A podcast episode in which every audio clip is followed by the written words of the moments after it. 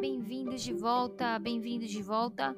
Estamos seguindo com a nossa série. Este é o episódio de número 2 e vamos falar hoje sobre produção de multimídia. Não saia daí.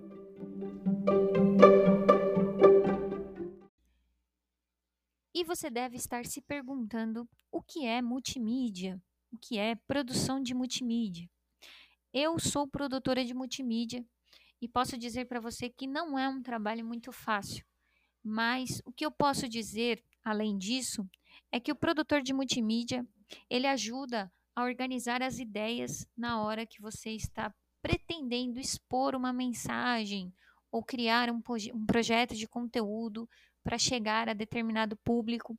O produtor de multimídia, ele vai te ajudar a fazer isso da melhor forma possível. Mas a gente não está aqui para falar de projeto, né? Nós estamos aqui para tentar entender como que a multimídia pode ajudar é, na hora de emitirmos as nossas mensagens, de enviarmos as nossas mensagens, para quem que essas mensagens têm que aparecer.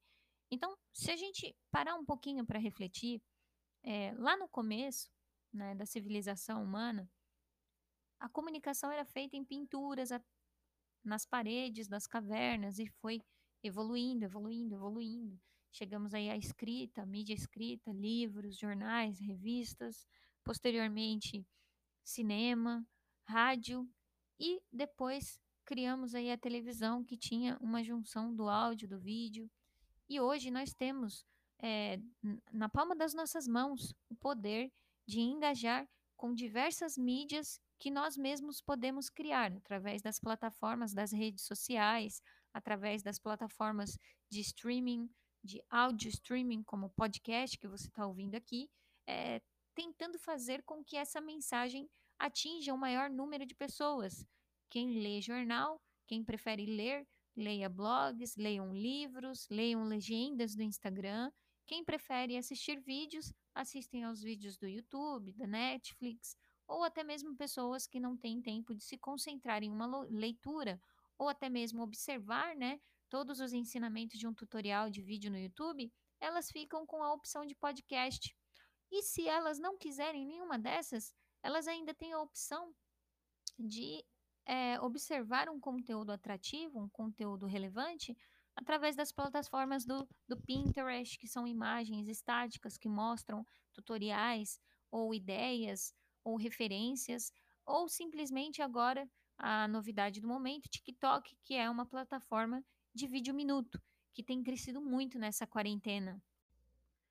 Mas esse monte de opções acaba deixando é, a gente muito confuso na hora de entregar a nossa mensagem para o nosso público. Primeiro, primeiro de tudo, antes de tudo, antes de qualquer tema que você for escrever, ou gravar um vídeo, ou até mesmo gravar um podcast, você tem que pensar que essa mensagem ela tem que ser direcionada para um determinado público.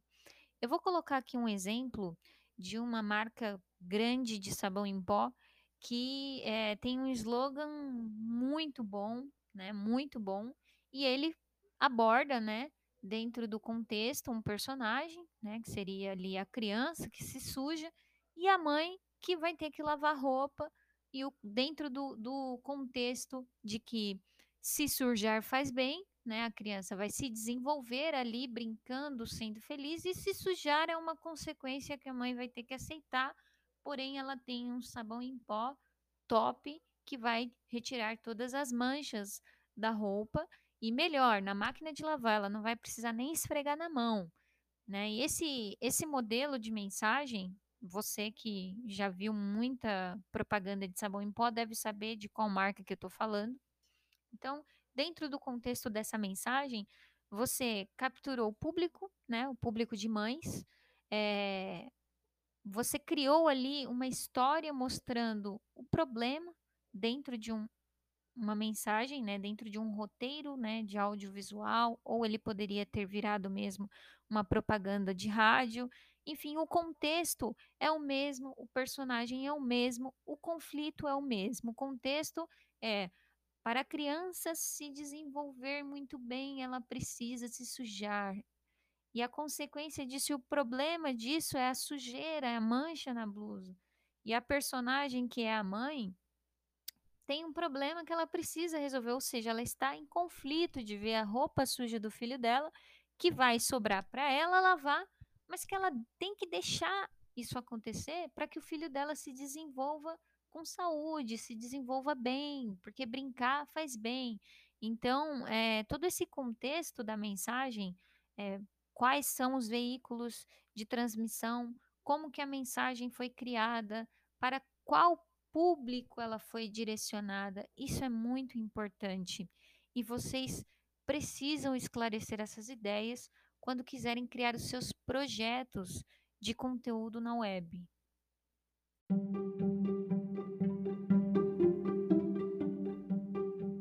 E aproveitando a deixa, tá? Vou deixar aqui à disposição perfil do meu Instagram para vocês me procurarem quando vocês tiverem alguma dúvida sobre produção de conteúdo, tá?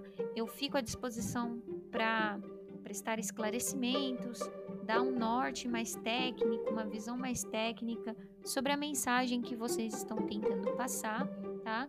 Se você gostou desse podcast, deixe o seu like, compartilhe com seus amigos e mandem mensagens pra gente, deixe seu comentário. Isso ajuda muito na nossa produção. Muito obrigada e até o próximo episódio.